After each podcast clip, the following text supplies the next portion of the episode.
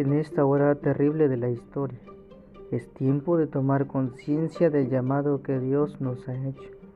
Es verdad que valemos poco, pero hemos sido escogidos por Dios para dar luz a la humanidad. Sin duda que cuando se escucha la llamada, las carencias, los miedos,